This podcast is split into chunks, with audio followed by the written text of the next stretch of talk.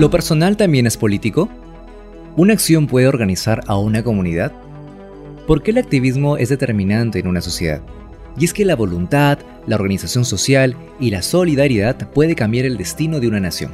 Hoy conversamos con Alejandra Laiza, responsable de país en Oxfam, Perú, organización que reúne a los activistas juveniles de todo el país. Bienvenidas y bienvenidos a nuestro episodio en Morland Talks, el podcast de Morland Studios. La humanidad desea conquistar el espacio y explorar nuevos mundos. Pero antes, hay más de una misión por cumplir con la Tierra. Morland Talks Podcast. Una travesía por el espacio de las soluciones transformadoras que este mundo también necesita. Conducido por nuestro piloto, Roy Flores. Bienvenidos y bienvenidas a Morland Talks Podcast. Mi nombre es Roy Flores y un gusto tenerlas, tenerlos nuevamente aquí en, en, sus oídos. Y hoy vamos a hablar acerca de algo sumamente importante y interesante. Hace un tiempo ya venimos desarrollando diferentes herramientas, como ustedes saben, en relación al tema de la comunicación. Pero una de ellas en especial está dedicada al activismo juvenil ya tenemos desarrollando varias herramientas con, con una, una de, las, de las asociaciones no gubernamentales que mejor nos, nos tratan y que mejor están comprometidas con nosotros. Pero ahora queremos saber y acercar un poco el tema del activismo y saber su importancia y de pronto, si no entendemos o no sabemos a qué se dicta el activismo o sobre qué se refiere, tenemos hoy día una súper gran invitada y amiga también de la casa de aquí de Morland Talks y el equipo de Morland Studios. Ella es Alejandra Laiza. Es socióloga y responsable del país de Oxfam, aquí en Perú. Tiene más o menos 20 años de experiencia liderando proyectos a favor de los derechos humanos, la democracia y el desarrollo sostenible. Hace 8 años tiene ya liderando Oxfam, esta asociación o esta organización no gubernamental, mejor dicho, que está con nosotros aquí en Perú para apoyar un poco la mitigación acerca de las desigualdades, la pobreza y la injusticia que se comete aquí en el país. Así que vamos a hablar un poco acerca de de, activismo y cómo es que tal vez tú, que tal vez nos estás oyendo en esta, en esta fecha, en el día de hoy, puedes acoplarte o puedes tal vez generar esta, esta pequeña semilla de iniciativa de, de, cómo hacer cambios desde tu lugar, desde tu comunidad, desde el sitio donde estás. Alejandra, amiga mía, bienvenida a Morland Talks. Qué gusto tenerte aquí. Gracias, Roy. Gracias, amigos, por la invitación. Súper contenta de estar con ustedes y compartir esta conversa tan, tan chévere y tan inspiradora para todos. Ojalá. Ojalá que lo podamos hacer de forma inspiradora esta vez. Es lo que tratamos de hacer en, todos los programas. Ale, cuéntame un poquito sobre, sobre hablemos sobre, el, sobre la, el voluntariado. Hablemos también acerca del, activismo, bueno, activismo juvenil en este caso. ¿Cuán importante es el activismo, sea juvenil o, sea, o, tal vez eh, un poquito mayor, así como yo, eh, en un país como este, en Perú? ¿Qué, qué es, ¿Cuál es su, su rol? ¿Qué, ¿Qué, agendas toma también? Es, es, bien interesante porque usaste la palabra voluntariado, también la palabra activismo, y le preguntas también cuál es la diferencia, ¿no? ¿Cómo entendemos el activismo y sobre todo cómo, cómo le damos el peso que, que tiene el activismo en la construcción de la democracia? Entonces, entendemos el activismo, hay muchas consideraciones, concepciones, pero desde Oxfam, desde las organizaciones que venimos, con las que venimos trabajando, entendemos y nos aproximamos al, al, activismo juvenil como estos ciudadanos activos, juveniles, y cuando digo ciudadanía activa y lo conecto con activismo, entiendo activismo como aquellas personas que promueven la garantía de derechos, la ampliación, la protección de los derechos, eh, que son los derechos fundamentales en el marco de la democracia, que promueven digamos, estándares ambientales en el contexto de la protección de la sostenibilidad de nuestro equilibrio en, la convivencia con, nuestros ecosistemas, como sujetos, como personas que desde su, desde su derecho y su ciudadanía política actúan activamente promoviendo, garantizando, defendiendo, denunciando, educando en esta, en esta, en esta gobernanza democrática, en este acuerdo democrático, de, mejor convivencia social. Entonces, para nosotros, la apuesta por los activismos, que hay de distintas fórmulas y que son normalmente voluntarios, es una manera de entender voluntariado también. Eh, hay, hay, voluntariados que están más dirigidos como al trabajo de apoyo solidario a la comunidad, trabajo muy importante en, uno lo ve, ¿no? En la organización ahora que viene Navidad, ¿no? Hay muchos voluntariados acompañando a niños, haciendo fiestas de Navidad para niños, ¿no? Que es buscar bienestar en, la acción solidaria hacia una comunidad. El activismo busca lo mismo, pero tiene un mandato o tiene una perspectiva un poco más política, en donde la transformación no solamente se da en la buena acción que yo puedo constituir en mi espacio comunitario, ¿no? La acción como más de los privados, sino tiene una reflexión más política hacia lo público y en donde le pide, actúa y le pide a lo público, a los políticos, a las municipalidades, a los tomadores de decisión, que se comporten de una u otra manera, protegiendo, ampliando, garantizando derechos. ¿Crees que es un factor importante, con base en lo que nos estás diciendo, que, que uno viva de primera mano algún tipo mm, de situación que tal vez no se siente de forma muy positiva en tu comunidad, en tu sociedad, eh, y que esa sea una variable muy más importante en poder decidir si yo actúo o no, o, doy mi voluntariado eh, con base en el, en el activismo. ¿Tengo que sentir primero eso? ¿O crees que también hay un valor tal vez agregado en quienes, digo, de pronto vives en la ciudad, estás alejado tal vez de todas las eh, situaciones que aparentemente, aparentemente no te afectan, pero hay una diferencia entre el activista que sí, pues ha pasado las cosas o las sigue pasando, y quien simplemente, o que tal vez lo ha podido leer o lo ha podido ver o lo ha podido consumir en algún tipo de plataforma. Hay una diferencia entre ellos. ¿Cuál crees que sea ese valor importante? Es interesante porque tu pregunta trae varias, varias capas, ¿no?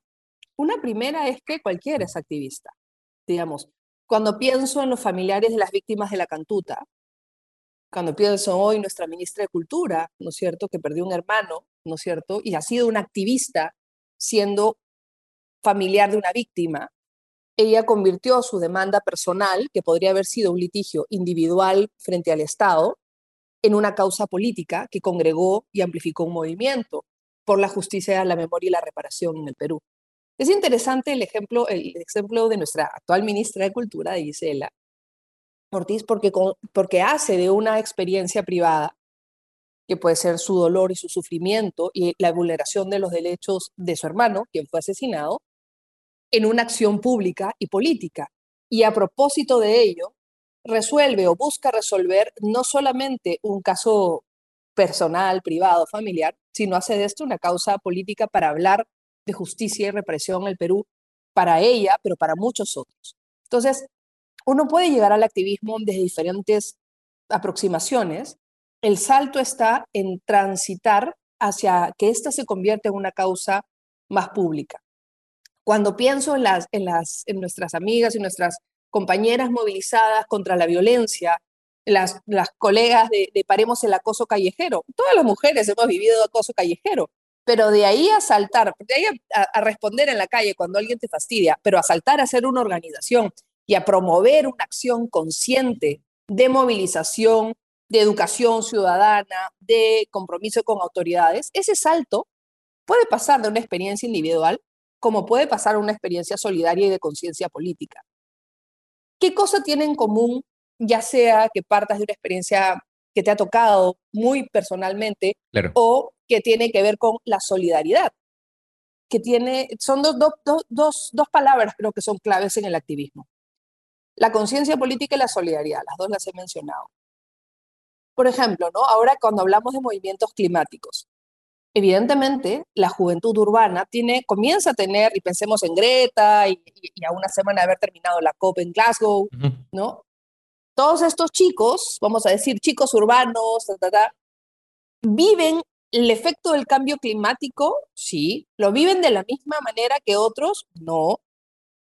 Cuando conectamos a, los movimientos indígenas y pensemos en, las compañeras que están discutiendo transición energética de las federaciones indígenas, Puñamiut, ONAMIAP, este, cuando pienso en las mujeres resistiendo y, y, viviendo y conviviendo con los embates de la contaminación ambiental por derrames petroleros, tienen una consecuencia en su vida cotidiana muy fuerte. Son activistas, son defensoras territoriales, pero la solidaridad hace que tú puedas conectar una federación indígena, que son defensores, que no son estrictamente, son sujetos políticos, ¿no es cierto? Hacen activismo de alguna manera, ¿no es cierto?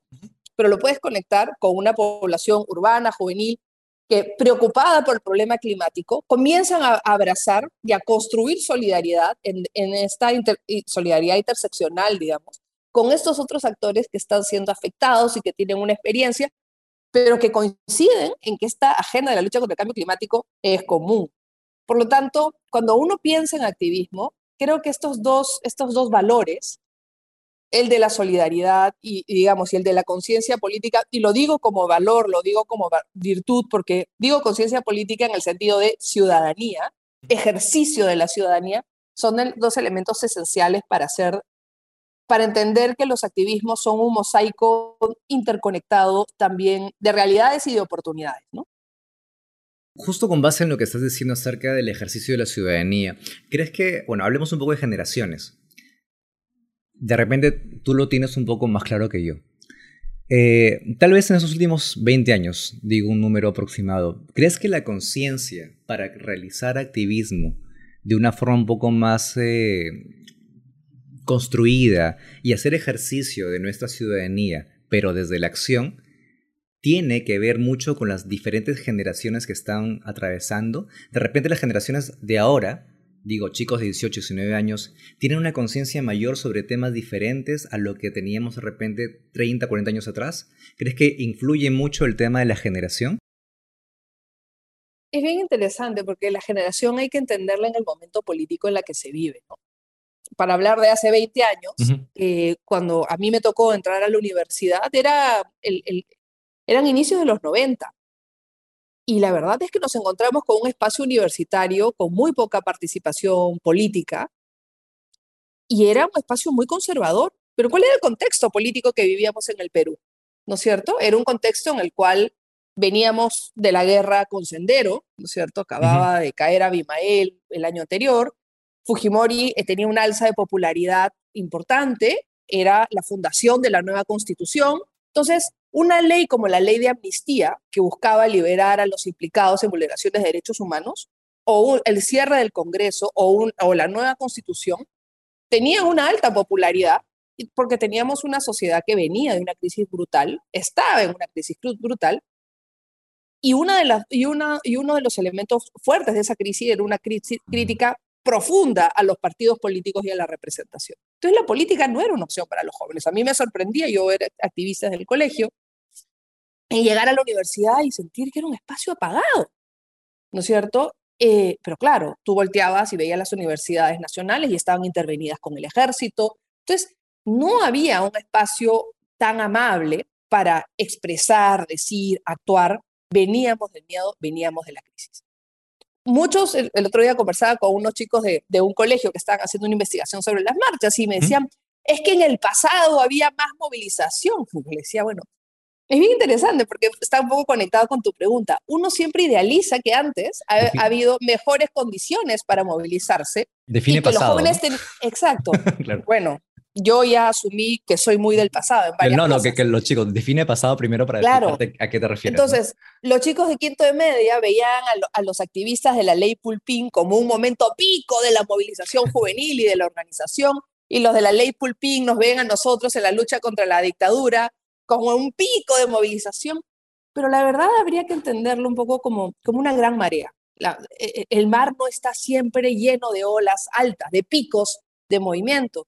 Para poder tener los picos de movimiento tiene momentos calmos. Entonces, cada generación tiene su expresión, su, su manera y su, su, capacidad de expresión y de organización política y responde también a los embates que de manera nacional y global se dan. ¿no? Entonces, yo en los 90 he sido parte de un movimiento eh, muy, muy vinculado a, los estudiantes universitarios en la defensa de la democracia y los derechos humanos y que retejimos mucho tejido que no, que no había desde el espacio juvenil organizado, porque se había, se había descalabrado literalmente con la crisis de partidos políticos y demás.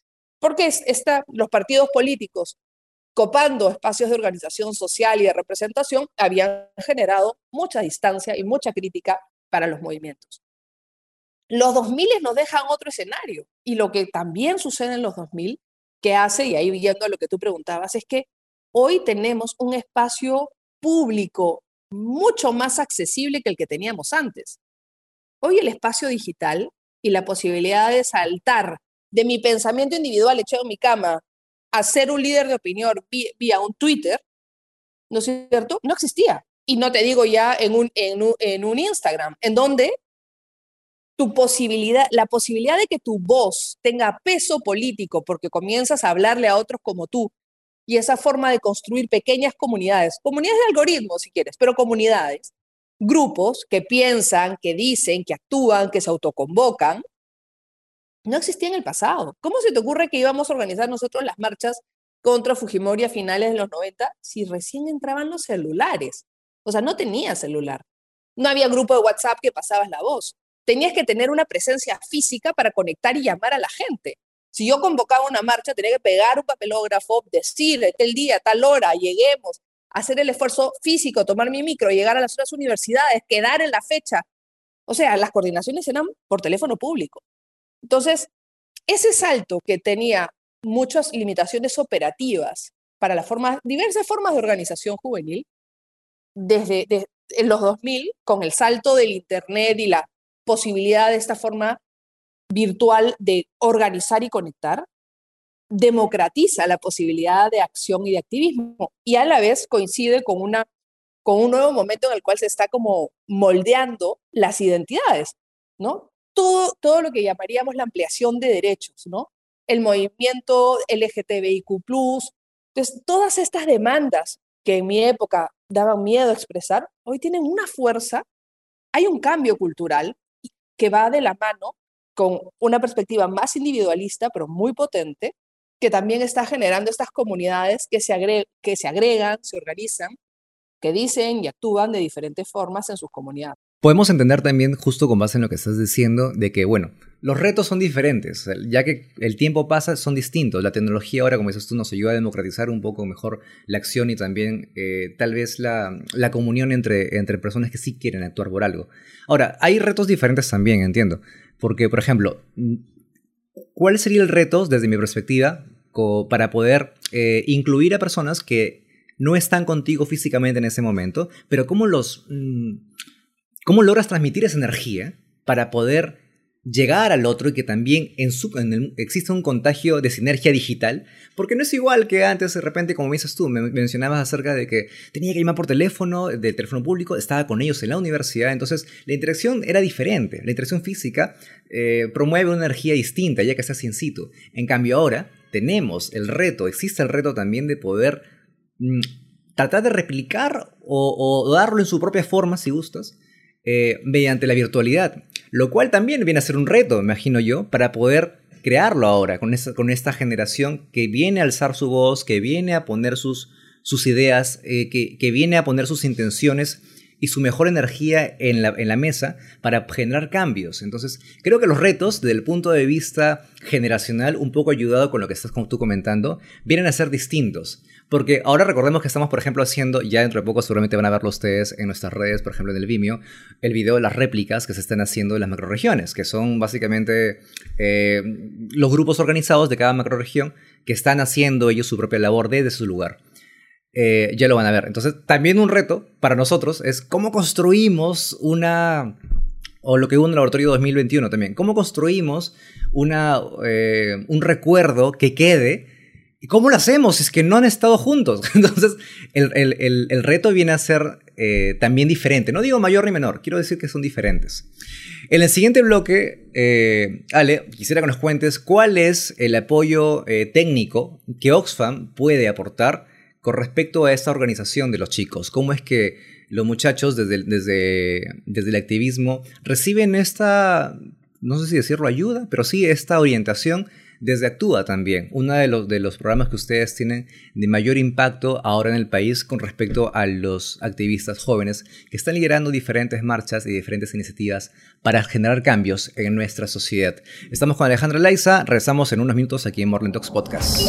¿Sabes qué herramientas de comunicación darle a tu proyecto u organización? En Morland Studios producimos herramientas de comunicación para proyectos de desarrollo enfocadas a organizaciones como de las que eres parte.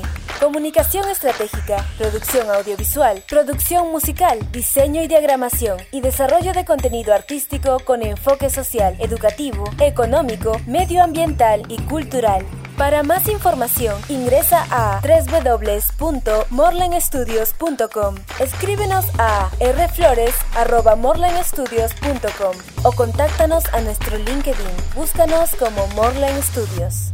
Morlen Studios. Comunicamos, transformamos. Regresamos nuevamente aquí en Morlen Talks Podcast. Estamos con Alejandra Laiza. Hoy, jefa responsable del país de Oxfam. Ale, cuéntenos, ¿cómo es que Oxfam, desde sus iniciativas, desde su misma agenda, apoya a los diferentes eh, círculos de, activismo juvenil aquí en el país, ya sea de cualquiera de las macroregiones que existen? Esa es una pregunta larga porque para nosotros la, aproximación a los jóvenes organizados como ciudadanos jóvenes activos, como decimos, eh, ha sido como una apuesta muy consciente y de prioridad desde hace unos años. ¿Y por qué? ¿Por qué acercarse a los jóvenes movilizados? ¿no? Y creo que es creo que es una lectura que venimos haciendo no solamente en Oxfam en Perú, sino a nivel global.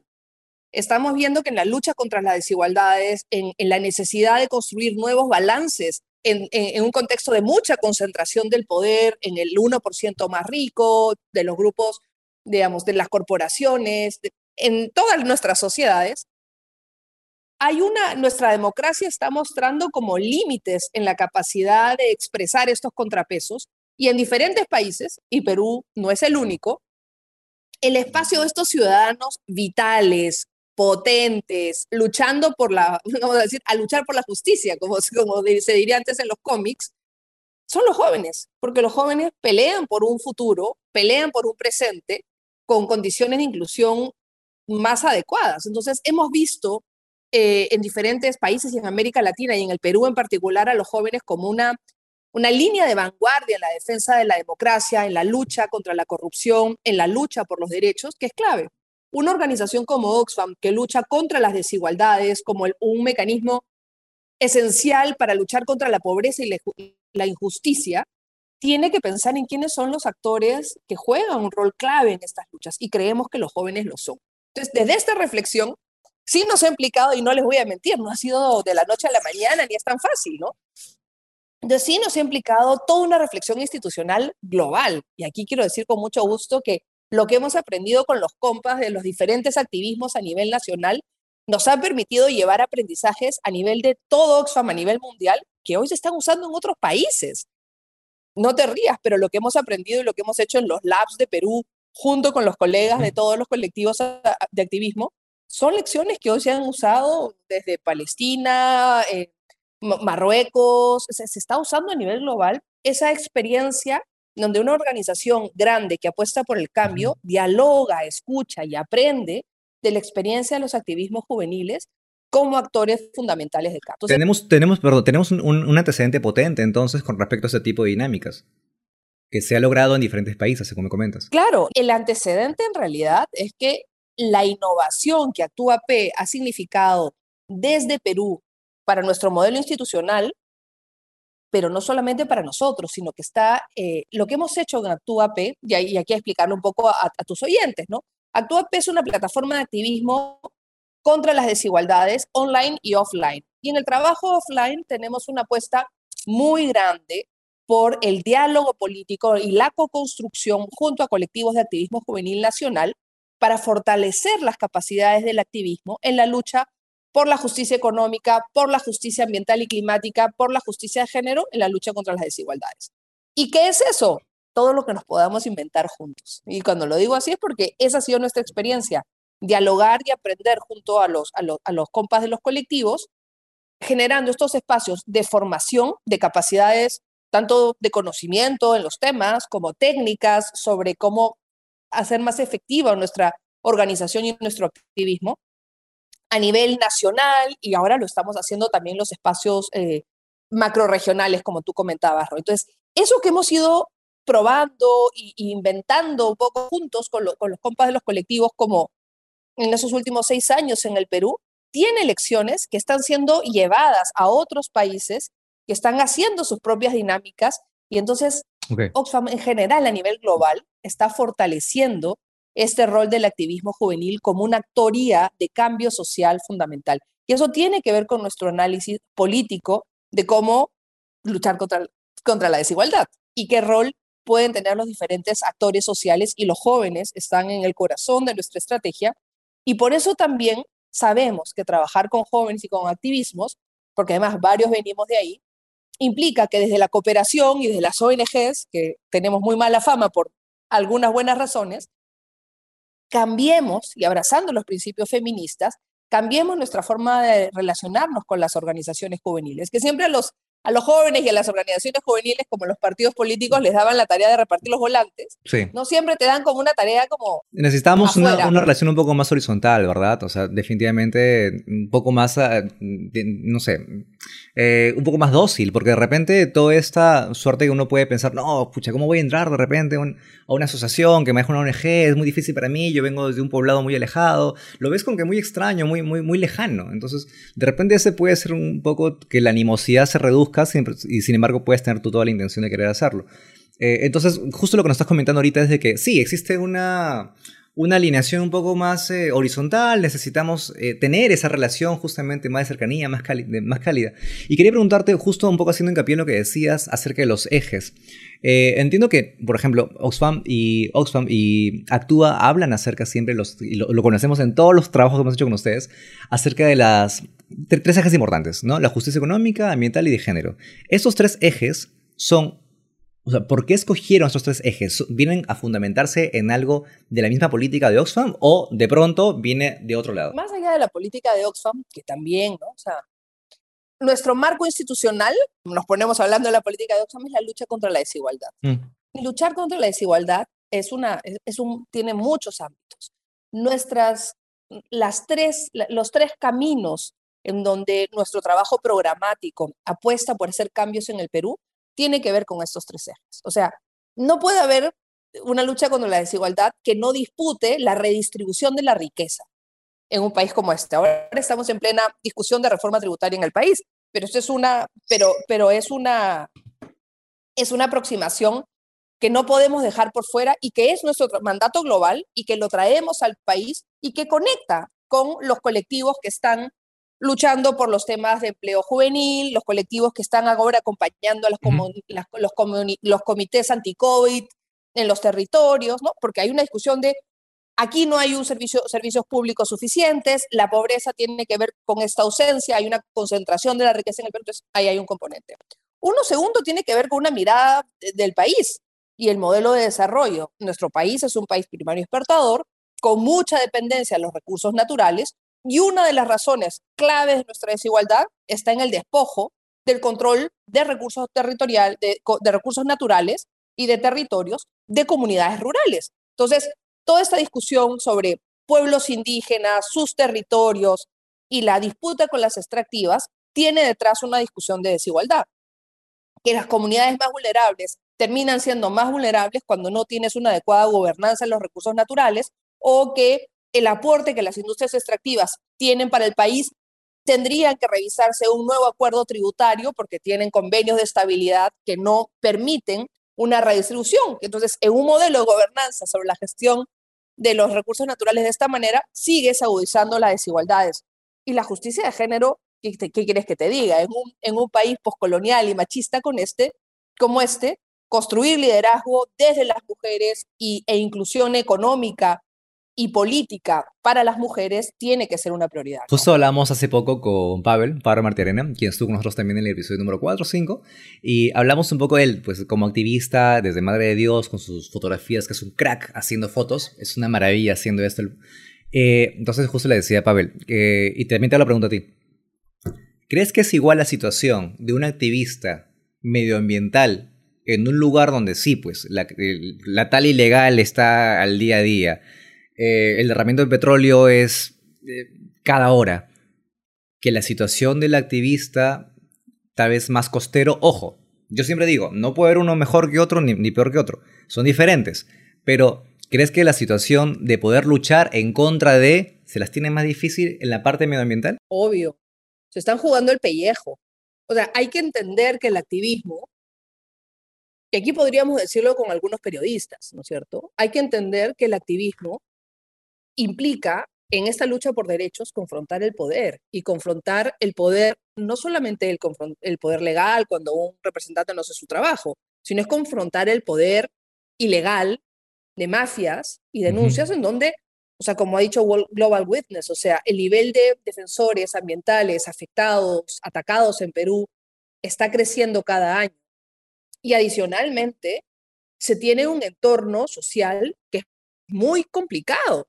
Ser un defensor ambiental contra un gran actor económico territorial, pensamos en una gran, un, gran emprendimiento económico, y de repente comenzar a pedir estándares ambientales, yo lo, lo, hemos visto mucho en varias intervenciones, ¿no? Entonces, cuando da, esta empresa da empleo, por ejemplo, no, no, no es nada fácil. O sea, si hay algo que caracteriza, y, y eso sí son los defensores o sea, eso es lo que yo digo, los defensores como los, frontline defenders. Los que se la juegan, sí, claro, los que, se, la juegan.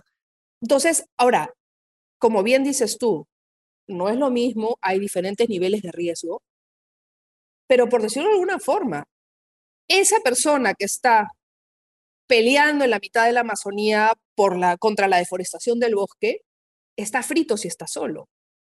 Si tiene su comunidad organizada, tiene un poco más. Si esa comunidad organizada tiene contactos con otras organizaciones en el país, hay otros que ponen un ojo por ellos. Si eso además tiene una, una relación con organizaciones internacionales que también los ayudan, los acompañan y los vigilan, les estamos dando seguridad. Entonces, el principio de solidaridad y de conexión entre movimientos es un principio de seguridad para los activistas.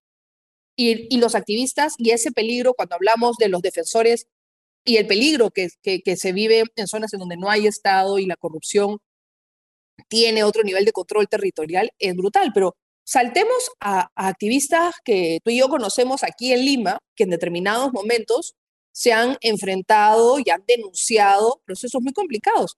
Quizá no tienen el riesgo de muerte, no, seguramente no tienen el riesgo de muerte que tiene un defensor ambiental, Sí. Pero el nivel de scratching y, y, de, y, de, y de amenazas y de desprestigio y de estigmatización campañas de, de, de reputacional, de malogro. Vale, vale, vale. Pero eso, eso es lo que se salta el de medioambientalista. O sea, se salta todo eso y va de frente a la última etapa de, de cómo Porque es un NN. Lo más complicado es que es más fácil matar a un defensor ambiental porque es un indígena defendiendo su territorio y en un país como el nuestro es un ciudadano que se entiende de segunda clase y que eso genera un nivel de desprotección a la población rural, que es la misma que hizo que terminara siendo la que terminó masacrada en el, en el contexto del conflicto con Sendero Luminoso, ¿no es cierto?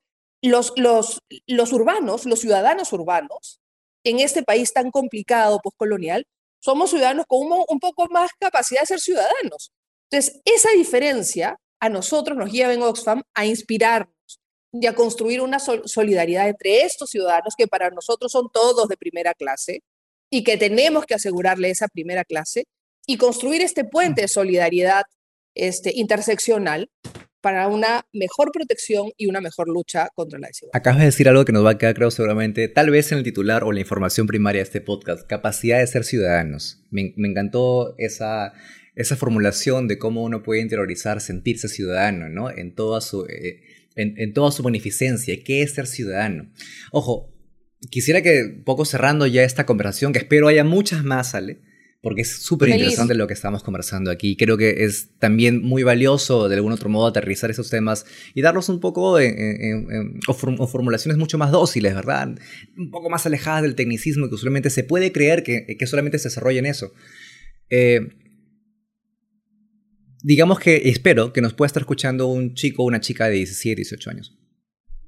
Nunca ha escuchado activismo en su vida. de, pronto llegó acá porque, porque simplemente llegó. Como cuando llega un video a veces que encuentra YouTube o encuentra un podcast X y de pronto se queda un poco escuchando eso. ¿Qué debería tomar en cuenta para poder ejercer su activismo desde su lugar, como primera instancia, de repente como un primer stage, como una primera etapa. ¿Qué, qué ejercicio interior debería hacer para poder creer que puede ser un activista? yo creo que son dos, dos preguntas de introspección, dos preguntas personales y si hay algo que a mí me apasiona del activismo es que no es simplemente, no conecta solamente con el mundo de afuera, con el deber ser, sino viene de adentro, viene de nuestro corazón, viene de qué sentimos, viene de qué creemos, viene de quiénes somos. Entonces, esa es la primera pregunta. ¿Quiénes somos? ¿Dónde estamos? ¿Qué situación de injusticia o de cambio nos motiva? O sea, es nuestra verdad. Y desde eso, porque ahí vas eligiendo, luchas por el tema A, el tema B, el tema C, pero tiene que venir de adentro. Y eso, voltear y levantar la cabeza, y esa es la maravilla de nuevo del activismo y la solidaridad y, y del concepto de ciudadano. No es individual, es colectivo. Esa acción colectiva, levantas la cabeza después de responder en, en, en, qué y te preguntas con quién. Y en ese con quién dices, ajá, hay estos que piensan como yo y luego es, bueno, ¿y ahora cómo lo hacemos? Y ahí vas explorando un poco más qué se tiene. Puedes acercarte a una organización que ya existe y empiezas pues a, a ofrecer tu, tu, colaboración o también puedes emprender desde algo que sea nuevo. O sea, hay un montón de luchas que nadie, nadie tenía y que hoy en este nuevo momento, en el contexto de la pandemia, que todo ha cambiado, son oportunidades, vamos a decir, ahora se habla mucho de emprendimientos sociales, ¿no? Pero hay un espacio muy interesante para regenerar estas luchas, esto, estas apuestas de cambio y regenerarlas en sus qués, en sus cómo y sus con quiénes, ¿no? Entonces, ahí, ahí el activismo, para que tenga potencia, tiene que conectar esta verdad desde la verdad individual a esta conexión colectiva y sobre todo tiene que estar cargada de amor, cargada de, de futuro en el sentido de perspectiva, pero cargada de creatividad e innovación, porque es una nueva manera de responder a un nuevo momento de transformación social en el país y ojalá en el Justo leí un artículo justo que, que, comentas. Creo que las, las nuevas formas de pensar necesariamente, decía este artículo, no recuerdo la ley, necesariamente tienen o deben tener una cuota de innovación dentro, porque tal vez sea una de las pocas formas que existen ahora de poder conseguir resultados diferentes para situaciones que tal vez vienen a ser, vienen a ser las mismas de hace tiempo, pero para resultados diferentes, acciones distintas y caminos tal vez un poco con matices también eh, no tan conocidos, porque para eso está la innovación. Ale, tu invitación por favor a quienes nos están oyendo a entrar a Actúa y ser parte de Actúa de algún otro modo y poder embadurnarse de toda la información que tienen. Bueno, queridos, síganos por favor en, en la plataforma actúa.p.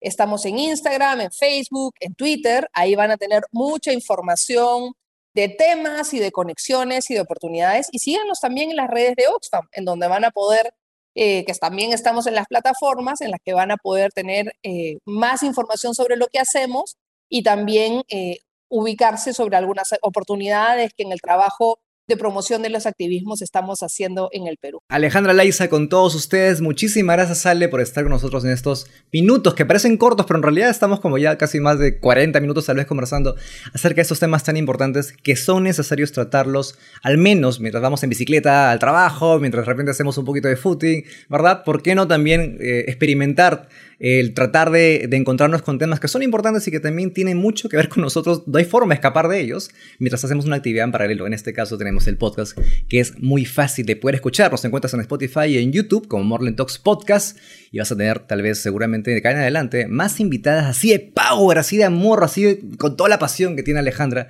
que ha estado el día de hoy con nosotros. Ale, muchísimas gracias nuevamente por tu tiempo. Gracias Roy, gracias por la chambaza que están haciendo. Felices de seguir haciendo cosas con ustedes. Buenísimo, nos encontramos en más proyectos definitivamente más adelante y tienes que volver tenemos muchas cosas todavía Aquí más estoy, que avanzar. cuando quiera. Tenemos acá un documento enorme de preguntas que no hemos hecho todavía, así que creo que tenemos mucho más por avanzar.